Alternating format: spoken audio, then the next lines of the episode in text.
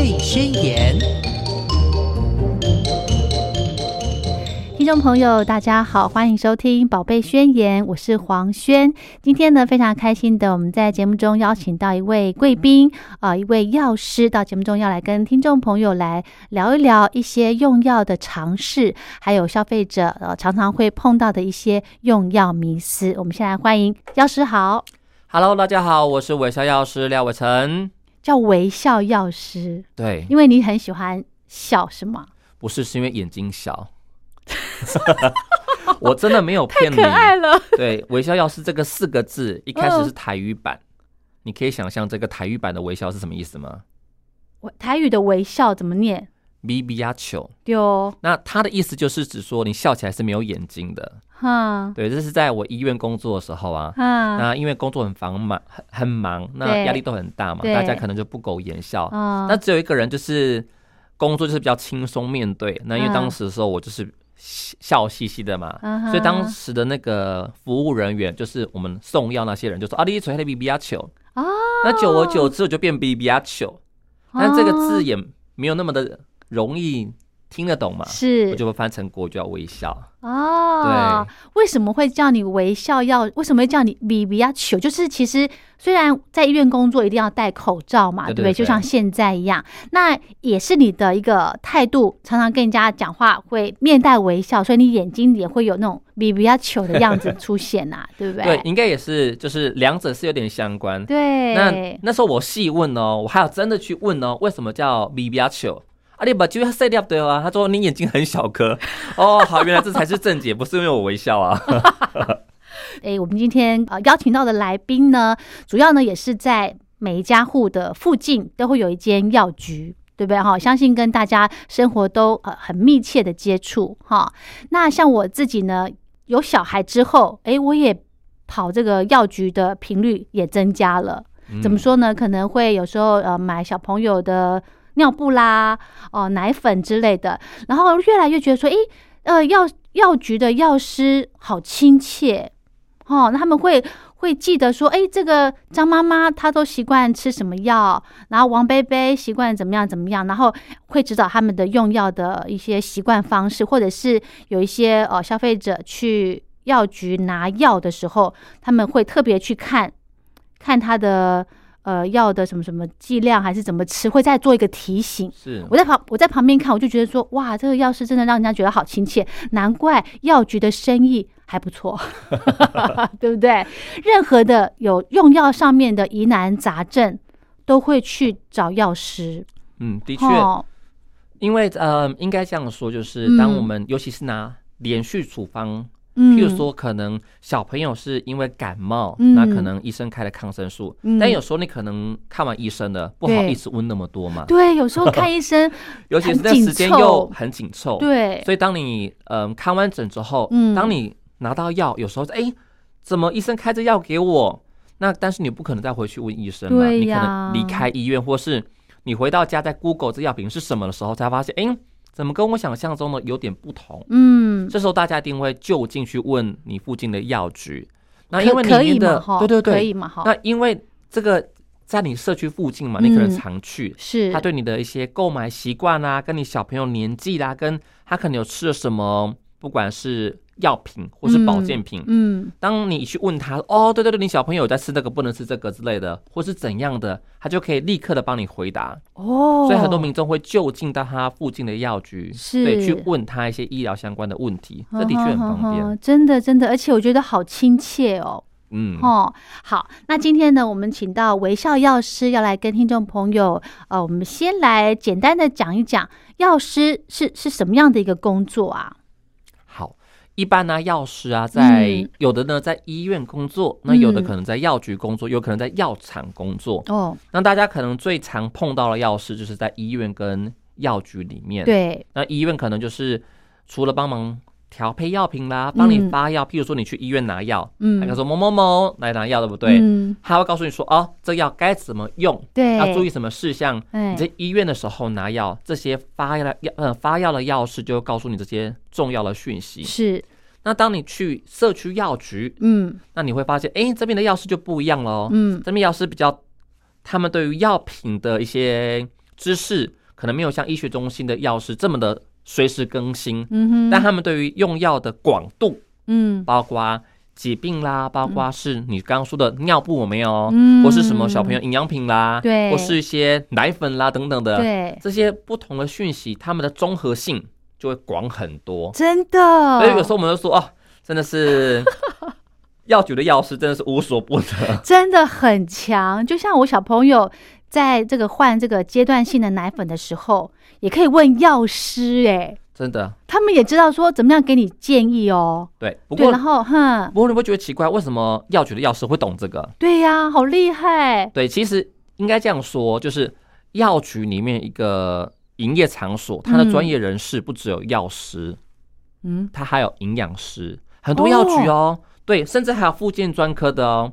所以像是药局里面，为什么那些药师会懂这些东西？其实也是因为在这个领域，在这个工作场所有不同的专业人员，所以他们会互哦相的去依照他们专业建议去商讨出来说，哦，对，这个东西的定位在哪边？比如说是奶粉，如果你容易便秘的人呢、可能就是要注意啦，或小心，嗯或是要搭配什么等等的。嗯嗯，其实这些的专业建议都是在那个场所的所有人员哦都一起会去想出来的。哦，对对对对，所以以这个蛮有趣。所以您的药局也有这些营养师、呃，复健师之类，这呃算大型了吧？嗯，不算我的，算是算中小型。哦，对，但是一样就是会有具有营养专业的一些专业人士，像营养师哦啊，当然还有药师嘛。那还有一些专有一些附件相关的，比如说你要找护具啦等等的，哦或者人家来问说，对哎，我怎么戴，我怎么不舒服？等等的。对对。这些不同专业的人员，他们嗯。会去商讨出来说，哦，对这个，比如说王贝贝啊，嗯你因为比较容易湿疹嘛，然后体型比较呃比较肥胖等等，嗯你挑嗯。选护具要特别怎样的之类的，这些不同专业人讲出来的话，就真的完全不一样哦。哈哈，嗯而且比医院更详细，对不对？而且消费者想到什么问题就可以马上再再询问药，哎，询问这个复健师，对不对？哈，，所以一个医呃一个药局里面的成员如果比较多情况下，它的资讯多元性会高很多。哦，所以也就是那种连锁性、连锁性的那种药局，对不对？就是这个意思。嗯，哦，像现在中型或是连锁药局，基本上嗯他们都会有很多的嗯专门的讲师，定期去哦，帮这些药师去更新各种知识，嗯哼，所以你才会发现，哎、怎么么这药师这么多能多功能？，对其？实是因为背后一大堆的这些咨询团队啦，帮他们提供各种资讯建议，他他们才能够举一反三，否则他怎么可能那么多时间去吸收这么多知识？你知道吗？我就是社区的药局的药师，我就觉得他们很亲切之外呢，我就慢慢觉得说，诶，他们好像比医院的医生还要厉害。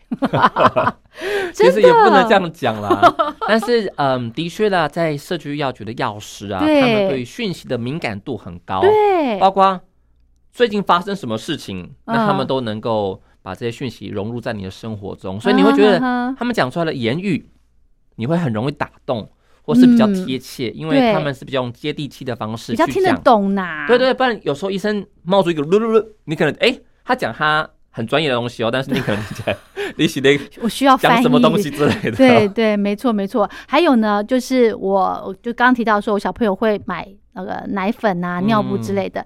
然后你跟这一家的药师熟了之后呢，因为买奶粉都会有一些赠品嘛，然后有时候去哦，那个药师就会多拿，就是可能呃过怎么讲，过了那个活动期的那个小玩具。小玩具给你，对，就会送给小朋友这样你就觉得哦，就是很贴心，对不对？真的真的，然后会注意说，哎，小朋友现在怎么样怎么样，然后会很有耐心的跟你说明说，哦，他现在的呃年纪到什么时候，可能奶粉需要做怎么样的调整建议之类，他不会推销。嗯，我觉得这是一个蛮棒的一个一个不，就是蛮棒的一种服务、哎，对不对？不会说因为哦，我现在需要呃，比方说小小孩的时候，我会去听朋友的建议去买那个乳铁蛋白，蛋白对不对？嗯那个会可以增加小朋友免疫的呃免疫力嘛，对吧？因为 很担心小小孩生病啊，然后药师就会你就会去询问这个这个东西，然后药师会跟你讲，他很有耐性。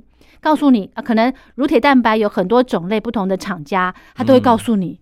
对，我真的，觉得很神呢、很当然佩服。就是这些的讯息，当然，譬如说，如果说，哎、那个现在妈妈，你这个嗯小朋友应该吃什么什么什么，嗯你或许立刻听到这么多资讯，你会解读成为是推销嘛？会，那当然就是我们在这些专业内容上面会潜移默化，慢慢的去告诉你沟通说，说到遇到什么事情应该吃什么。嗯就通常在药局的一些服务人员或药师，嗯，在告诉你这些专业讯息的同时，他会用一个比较亲和力的方式，或是提一下。嗯你有需要时可以再思考，或是哎、你就讲说，哎、对对，我小朋友感冒了，我是不是要吃嗯乳蛋白之类的？你就会讲说，嗯哦，有有有，药师有跟我讲这句话之类的。嗯哼哼哼哼，对对而且我觉得他们非常有耐性，哎，当然了，对不对？就，像钓鱼一样。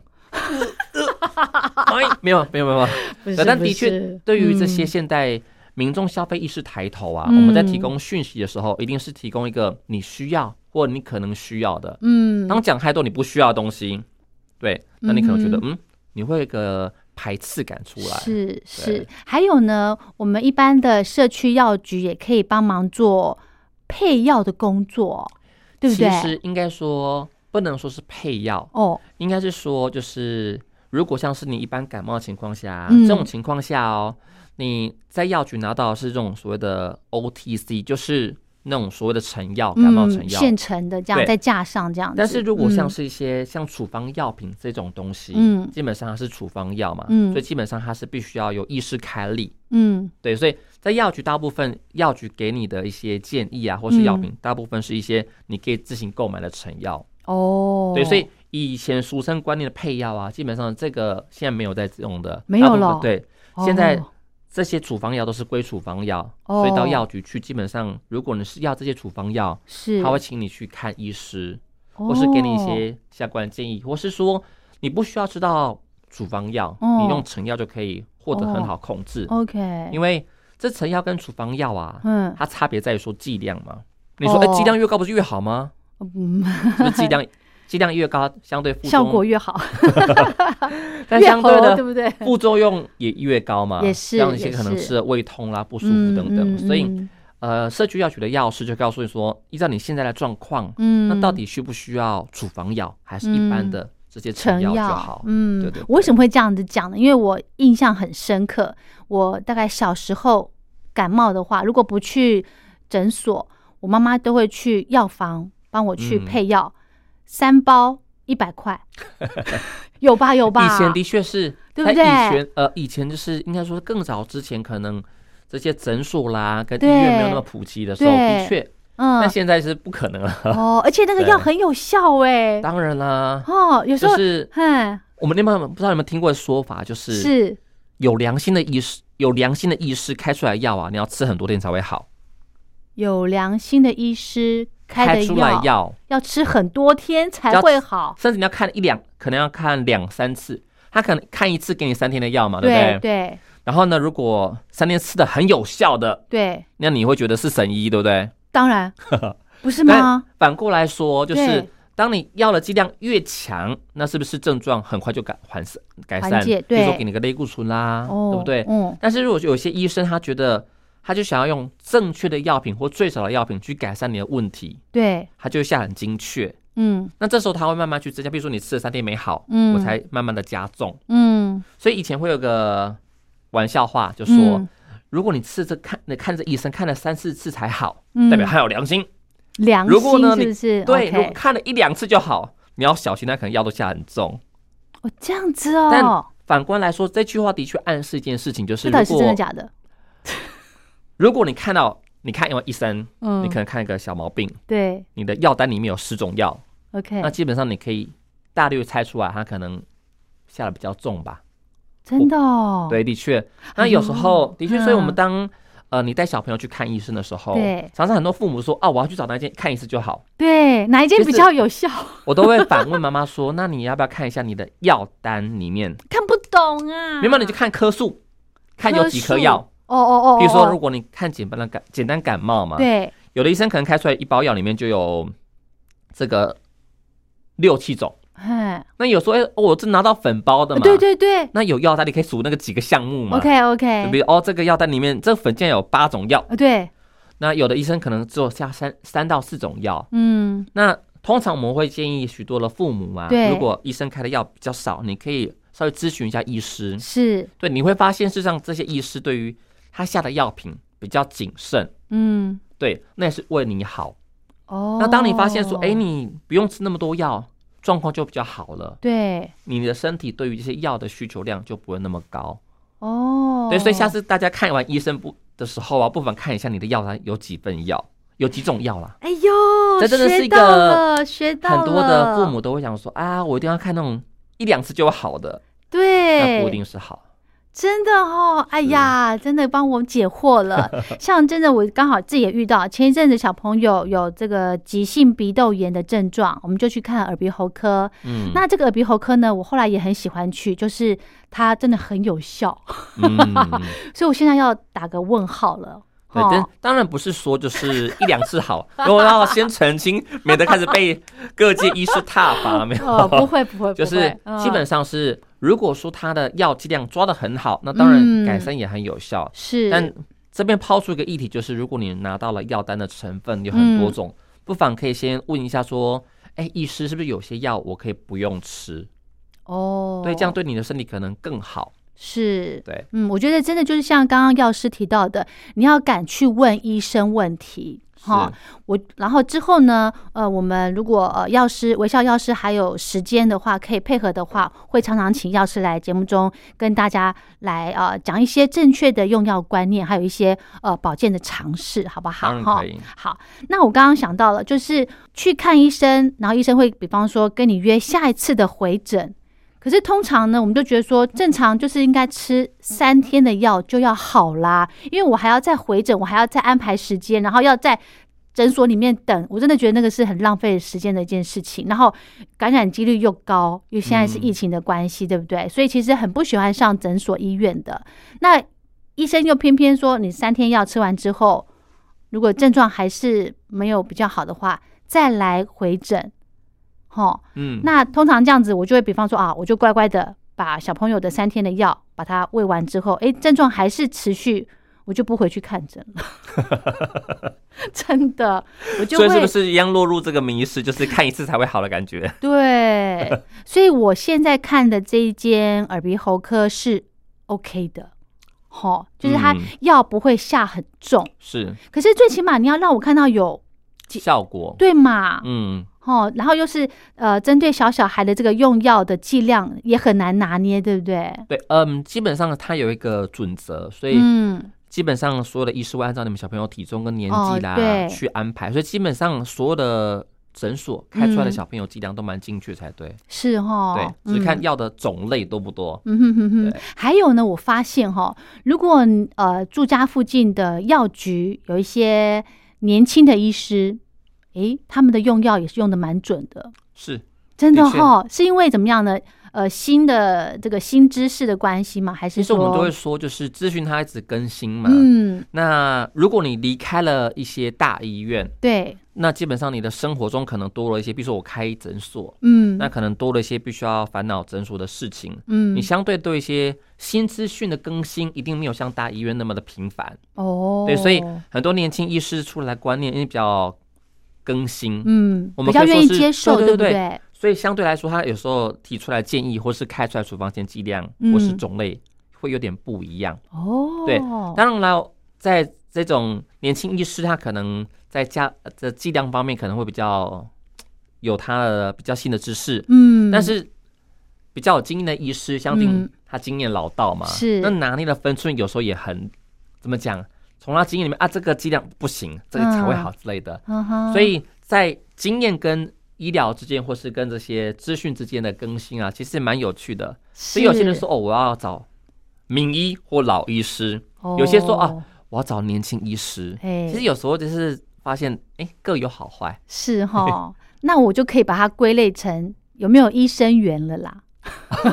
对不哈？有一种说法，对不对？真的真的山西 N 对不？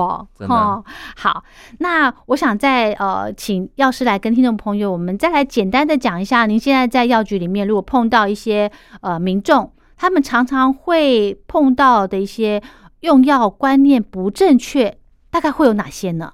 好，其实民众最常问，或是我嗯觉得民众最常搞错了，哎，就是药品的使用期限，使用期限不是有效期限哦。哦，对这个好有效期限是不是就是你看啊，里面呃，比如说二零二二年的三月八号过期了，它就是有效期限嘛。。对但是如果说这个药品明明还有一年的期限，但你打开了，对，那它可以用多久呢？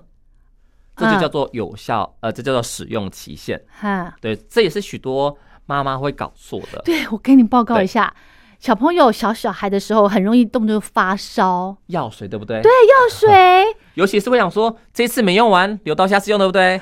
对 对。那我们这次就要跟大家分享，如果家中小朋友感冒的话，对，那你可能医生这次开了四种药水吧？嗯你可能想说啊，没有喝完呐、我留下来下次用。对，我们收好哦，不不不晒太阳，然后放在阴凉这个阴暗处，对不对？不要潮湿这样子，哈，那如果像是一些感冒药水，嗯。如果你没有打开，嗯。那的确是放在阴暗处啦，不要晒太阳啦，可以放到嗯有效期限。嗯。但如果你一打开之后，嗯。像这些糖浆，嗯，基本上会建议开封后一个月就不能再用了，一个月哦。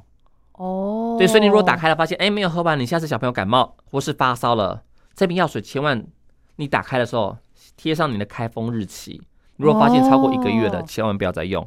，OK，里面有效成分可能降低，那不打紧。OK，如果有细菌哦。跟一些霉菌等等的，你可哦能更糟糕，吃了反而拉肚子等等。哦，但好，重要的不只有这个，嗯，我相信很多父母，尤其是妈妈，是是是，妈妈又。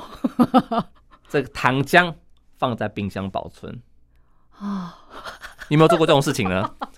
承认，好，为什么会讲这个事情？是因为啊，许多人想说，那既然开封后只能放一个月嘛，那我就放在冰箱里面，总可以的吧？是呗？冰箱就是一个万万用万能箱嘛的放，着 绝对不会坏。就是对，但事实上，糖浆啊，就是你如果把它放在冰箱里面，除非这个糖浆告诉你说一定要冷藏，哦，否则建议不要放，因为你放了啊，这个药品的溶解度会改变。溶解度是什么？你可能，我们当以前小时候你说，哎、这个在学溶解度嘛，你把这个糖啊或有效成分放到水里面，它融化的速度，它可以，溶解哦，嗯，的量是有限的吧？哦对对对对对？没错。那，温度越高的情况下，溶解度越高，对。你可以溶解更多。对。你想想看，你把它放在冰箱的时候，温度降低了，对，很多有效成分的溶解度会下降，哦，所以你这个药水的浓度就会改变哦。是，对，所以你如果家里面的这些药水啊，对，好，如果保存情况下，千万不要放在冰箱。哎，可是要是嗯，我们有一些老人家他们点的那个眼药水啊，都是放冰箱，哎，那个有一样的一样的意思吗？一样啊，它只要是一体类的，那除非这产品有标示说麻烦请冷藏保存，就放冰箱。你如果把药水放冰箱，嗯很多人喜欢放冰箱，是因为点起来很舒服，有没有？对呀哦冰冰凉凉的。对对对，但是啊，这冰冰凉凉的感觉对眼睛也是个刺激。哦，对，有很多研究显示啊，就是这些饮药水啊，为什么会点了一阵子之后，他会发现，嗯，这病患状况没有改善，嗯就要冰在冰箱。嗯，有两个原因，一个是可能药饮药水的溶解度改变了，那浓度就改变了嘛。嗯，一个是因为你点的时候，这个冰冰凉凉的刺激感，嗯让眼睛产生一个发炎状况。反而又发炎对，所以眼药水不要乱冰在冰箱里面，哦。这也很重要。那为什么有的药水会说需要冰在冰箱？是因为它的成分吗？还是它可能它的成分容易降解啦，或是说它的成分不稳定啦等等的。哦？所以有些像抗生素类的，是它可能告诉你说，你加水调配完之后，嗯像悬浮液，嗯像有一些呃耳鼻喉科或是嗯那个、那些感冒、嗯中耳炎的饮药的一些悬浮液口服的，嗯他就说他你需要加水调配。嗯那调配完之后呢，必须要放冰箱保存。嗯，这类就是真的就放冰箱，啊，如果不是的，就放嗯常温就好。所以也是开过之后放冰箱一个月内，也是这个意思吗？大部分只要是一些水水剂类的，对对，开封后就一个月就不要再用了。哦，所以第二个好习惯就是你开封了就要贴上标签，哦，否则你根本不晓得什么时候开的。对对对，或者赶快用那个油性的签字笔哦，找个空白地方写上去，对不对哈很重要？要养成这个习惯哦。那这样子来说的话，哇，我家里面还还不少这个开封过了，放在阴暗阴凉处的这些药水。对，好，里面可能都有霉菌的呢。真的好，那我可以怎么处置它们呢？好，所以如果说家里面一些呃你要废弃的药品，嗯，好，我用考你的好了，好，好接招喽。好心虚哦，那 我一定不及格。好，药水嗯这，些感冒药水可不可以倒在马桶里面？不行，为什么？呃，污染环境好，非常中规中矩的答案，的确也是。哦，但这些药水，老实说，是因为在我们台湾的一些垃圾的处理方式啊不一样。是。你如果是放在这些垃圾桶里面，经呢，通常很多垃圾啊会经由这高温焚化过，程中，对对，里面的药品结构会被打断。破坏，对，OK，但是你如果把它放到马桶嗯。或是你这个水槽，嗯。它是流放到一些就是水域里面去，嗯嗯，这些药品的成分不会被降解掉。哦，对，所以你的各种一些饮药水或是一些等等没有吃完的糖浆等等的，千万不要倒在水槽或马桶。哦，对了解。那再来是是不是所有的药品都可以丢在垃圾桶呢？那也不是，对，有些成分的药品不行，嗯哼，例如说像是一些化疗的药品，哦，抗生素，嗯哼，对或是类固醇啦，嗯哼，还有一些像是一些管制药品、安眠药等等的，嗯哼，这些麻烦就是拿去药局回收。可是要是嗯不是每一间药局都可以回收已经用过的药，对不对？，对，的确，所以我他们都会说叫我们自己拿去大医院。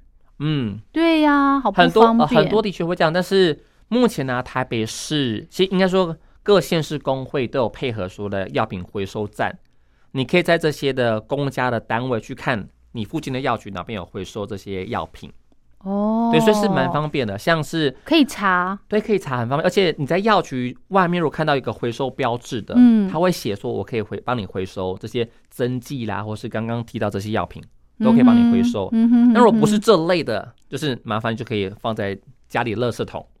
嗯，对，因为为以往啊有很多药局啊，有一区域哦，嗯全部都是一些客人拿来的废弃或不要的药品，但是嗯大多数嗯都是属于可以丢在垃圾桶的。哦，真的哦，对，所以前阵子我们常常在跟民众宣导说，哪些药品是可以丢在你的垃圾桶，哪些是不行。是，对，所以哪些就是一般的感冒药、呃呃，抗生素。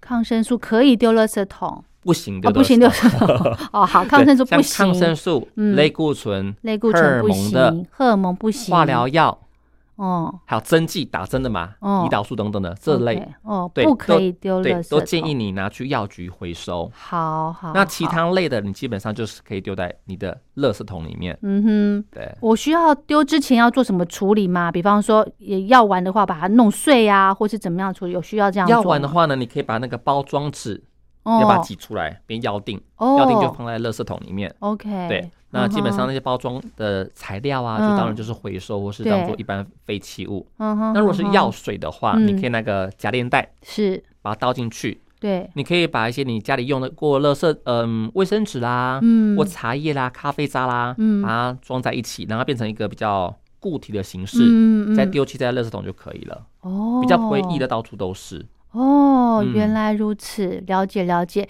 像我之前呢，呃，因为家里面有一些，比方说我去某一家诊所看的药，然后我就说，我就会直接问他说，你们可不可以回收回收那个吃不完的药？他就说他们只回收他们他们诊所开的。嗯，，对，可是你看哦，小朋友的一些退烧药或是咳嗽药都都长得一样，是，但是我我还是会拿给，所以就拿给那个药局的呃呃诊所的，然后嗯跟那个药师说，就请他们帮忙回收。是。所以我自己可以处理啦，对不对？一嗯般的、是可以自己处理一。般的药水就是只要把它倒在呃让卫生纸吸完之后，不要让它溅的到处都是的，是，我就可以丢垃圾桶。对，哦所以嗯，其实有个更好的方法，就是嗯，当你拿到药品的时候，是你可以贴上去，你可以做注记，它是不是抗生素？嗯，因为基本上我们一般民众很难去判断它是不是抗生素嘛。他不会直接这样写。对，所以你可以问这个医生说啊，这次有没有开抗生素给我？是哪一嗯瓶？你就可以知道说哪个一定要吃完或吃完整个疗程。然哦后真的没有吃完或放到过期的，你就知道哦，这个东西是不能丢一般垃圾桶的。OK，对，也比，较方便。嗯，那如果药都没有开封，我就可以一直放到它上面写的保存期限，对不对？有个条件，是就保存方法，哦，保存方，哎呦，是不是有没有避光啦，或是说温度会不会太高啦等等的。如果你一直晒太阳，哦，那是不是一定会变质？对啊嗯哼，所以嗯能够放到有效期限的条先决条件就是你有没有避光啦，嗯那湿度是不是会不会太湿啊，或太干等等都不好。所以啊，你看冰箱是不是一个湿度变化很大的地方？对就不能随便放到冰箱里面。是是原来如此，这都是一些药品保存的小小小的诀窍。嗯，嗯好。还有呢？还有您常碰到的哪一些呃消费者会跟您询问的一些问题？最常就是有一类的是很多民众会自己买胃药，哦，尤其是因为现在胃药没有健保给付嘛，嗯。所以民众就会说啊，医生这次开什么药给我？要是我要买胃药。嗯。我嗯，们国人很喜欢吃胃药，好像有做过统计哈，都会对都会认为说，不管什么药都会容易伤胃，嗯，但甚至有些人听到说，哎呀没关系啊，不一定伤胃，那我吃的就是安心嘛。但事会实上啊保护嘛，对对？对对。对，有吃有保佑的感觉。是，不过就是这些嗯、呃林林总总的胃药啊，嗯它会改变我们胃部里面嗯的酸碱值，嗯。它会影响到药品的吸收。可是要是嗯，有时候我们去去看医生，他的那个药丸里头就会搭配耶，他就特别跟你说，哎，这颗是胃药，要一起吃哦。对，对这医生开的呢。呃，应该是说，对，有些药品来讲的话，它可能比较不受到这个酸碱值影响，是，所以不会差那么多，或是 OK 说它不会影响到差很多情况下，嗯。它可以搭配使用。嗯，但一般民众很难去判断，对呀，所以当医生没有开例给你，或是没有特别告诉你一定要吃的时候，是。就不一定要去吃这个东西。哦，不要再自己另外去买对啦。哦。比如来呃，比如来说，就是嗯。像我们一般吃的食物中的维生素，是，像维生素 B 十二，嗯，对，它很靠胃酸去吸收。哦，但你偏偏你吃什么药都一定要搭配胃药情况下，久而久之，你身体吸收这个维生素 B 十 B12 二的能力就会下降了嘛。哦，对，所以没有必要情况下不要去吃，主动要求买胃药来吃，哇，这个是国人很常很常很常犯的一个错误。是哦，所以如果太习惯吃药还要搭配胃药的朋友，真的要考虑一下哈，还是要问一下呃社区的药师啦，比较、嗯比较保险。诶，那有可能可以空腹用药吗？嗯，的确，有些药品来讲，它可能不用限制饭前或饭后，有些会告诉你一定要空腹。哦，对，要看药品的特性，嗯。有些是如果你在空腹吃，是，那它的效果比较好，或是比较不会受到一些食物的影响。嗯哼哼。哼，是，所以的确，很多药品都会看的依照它的指示，嗯像。有些药水，它就告诉你麻烦空腹，嗯。那有些告诉你麻烦饭后吃等等的。所以，嗯呃，各位听众们，如果小朋友在开需要吃到这些药品的时候，麻烦你看一下你的药单上面有没有写是要饭前吃还是饭后吃，嗯这都会影响到你宝贝的治疗的效果。吸收吗？因为有些药品的哦相对的，它一定要在空腹情况下，它吸收度比较好。哦那有些是说，我可能你要改善胀气问题，你都已经吃完饭了，都已经胀了，你再吃，像有些效胀气药，他就建议你就要饭前吃。OK，对，所以大家在吃这些药定或药水的时候，一定要注意一下这些小小的诀窍。原来如此。那另外呢，我想到我为什么要问说可不可以空腹用药这一块？因为有时候小朋友在呃呃身体不舒服的时候，你要给药的时候，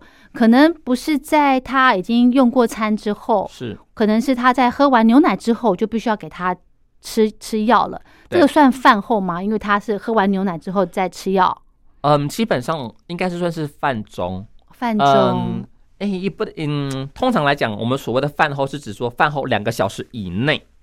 哦，这样叫饭后，对不是马不能马上接着吃，对不对？嗯，没有没有没有，可以马上接着吃是没关系嗯，两、个小时以内哦，所以是你嗯吃完饭之后到两个小时以内都可以。OK，但有时候是很多妈妈，比如说你可能小朋友你是要加在牛奶里面的，，对，或者就是喝完马上吃，它就跟嗯。等于是很像是随餐一样道理。嗯，对哦，那基本上医生在给药，或是药师在给药，都会告诉你说这个可不可以随餐，或是什么一定要空腹。哦，所以有时候最有经验情况下，如果要空腹的话，嗯。大家一定是吃完奶之后，嗯。对，或是说呃，你应该说吃完奶两个小时之后，嗯。对，或是说在睡醒睡觉的时候，嗯，对，睡前啦、等等，看你有没有吃东西隔开来，嗯，通常会隔开两个小时左右。哦，对，因为我为什么会说让小朋友喝完牛奶之后，就是呃三餐饭后要服药嘛？嗯，可是我们有一些观念就知道说，你吃药不能够配一些非水的东西是，对不对？可是你刚你看，我现在喝完牛奶之后，哎，我马上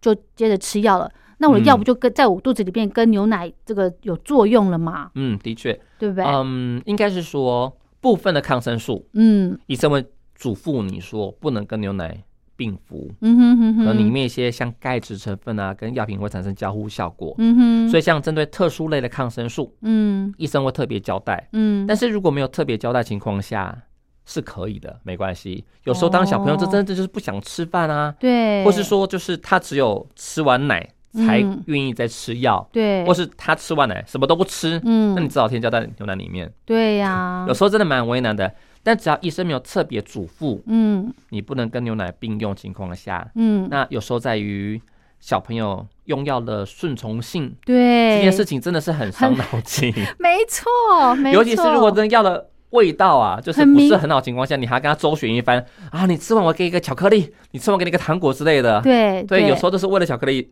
跟糖果才为了吃药，对，没错，没错，我相信很多妈妈都有这个问题，哦的确的确都会碰到这种问题。嗯，好，那也就是说，其实呃，小朋友喝完牛奶之后，或者是把药加在牛牛奶里面这样子服用的话，嗯，它的药效应该也会也会减低吧？呃，基本上嗯，常见抗生素基本上影响不大，哦，对，因为。嗯你加在牛奶里面，如果它不会跟里面的钙质产生交互作用的话，基本上就嗯像随餐一样，就跟你一般嗯吃正餐一样。嗯哼，嗯对但除非特定类的话才有影响，所以是基本上是可以的。是是是，嗯好好好好。那我们这个呃节目的最后呢，还有一点点时间，我想再请教药师，因为现在疫情的关系，虽然台湾呢有比较缓和一些了，嗯，对不对？但是呢，诶，好像这个呃有此一说啦，就是你可以多补充一些营养品，把自己的免疫力提升，你就可以免于重症。所以这个提升免疫力很重要，对不对？哈，药师第嗯，应该讲说，此话有陷阱。哪里哪里？好，来，应该是说提升免疫力很重要，是没错。嗯，，对，因为我们身体免疫好情况下，的确我们的一些感染，像我们各种病毒要感染我们人体，那基本上它有一个定的基准嘛。我们免疫好情况下，你感染率甚至可能会比较低。嗯，对但是呢，是否会重症是看这个病毒感染身体之后，它的整个病程的演进跟状况，所以因人而异。但你嗯不会说，因为你吃什么保养品提升免疫力，对让你就比较不会重症。真正要能够免于重症的，还是乖乖去打疫苗吧。哦，对所以很多人说啊，我呢是不是要吃维生素 C，或者要吃维生素 D 等等？对对对，有有这些维，生素 C 跟维生素 D 啊的定期补充，可以让我们身体免疫力比较好，没错。是但是它并不能预防你得到新冠肺炎，或是不能让你降低重症率哦。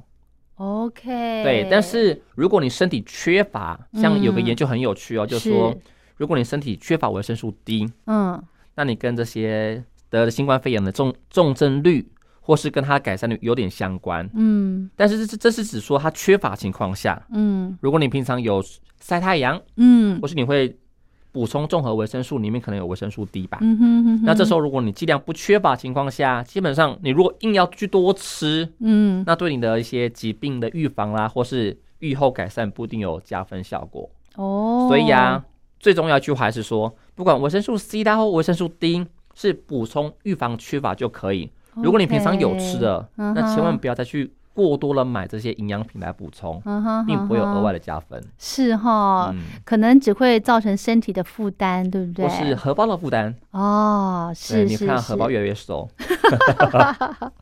好，那如果听众朋友呢，对我们今天呃请到药师来节目中跟大家聊的呃用药的一些迷思之外，有任何的问题的话呢，诶，也可以跟我们药师来做请教，对不对？是的，没错所。以药师您也有粉丝专业，有嗨，我们一般消费者可以在上面跟您做一些咨询吗？哦，可以。是，嗯，我们会可以把这些粉丝专业的讯息提供在这个粉丝团上面。嗯那大家可以在这个脸书上面，怎么找您呢？对，可以搜寻，对，搜寻微笑药师是就可以找到我。啊不过，呢，我会更建议听众们是就近找你附近的社区药局药师。OK，为什么呢？因为他比较了解你的生活状态，包括你平常用药，嗯所以大家不妨嗯可以多多去跟社区药局，尤其是你邻近的药师去跟他交朋友，对，让他多了解你，他可以发挥更大的一个咨询的价值。真的耶，好，太棒了！真的要让我们社区的这些呃药师，呃，要跟他们成为好朋友啦，哈，真的可以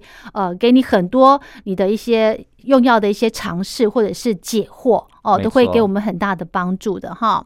好，那我们今天的节目呢就进行到这喽。如果听众朋友还想再收听的话呢，可以搜寻 Podcast 宝贝宣言，就可以持续收听我们今天的节目了。那我们下次再请药师来跟大家做其他的分享喽。谢谢药师，好，谢谢。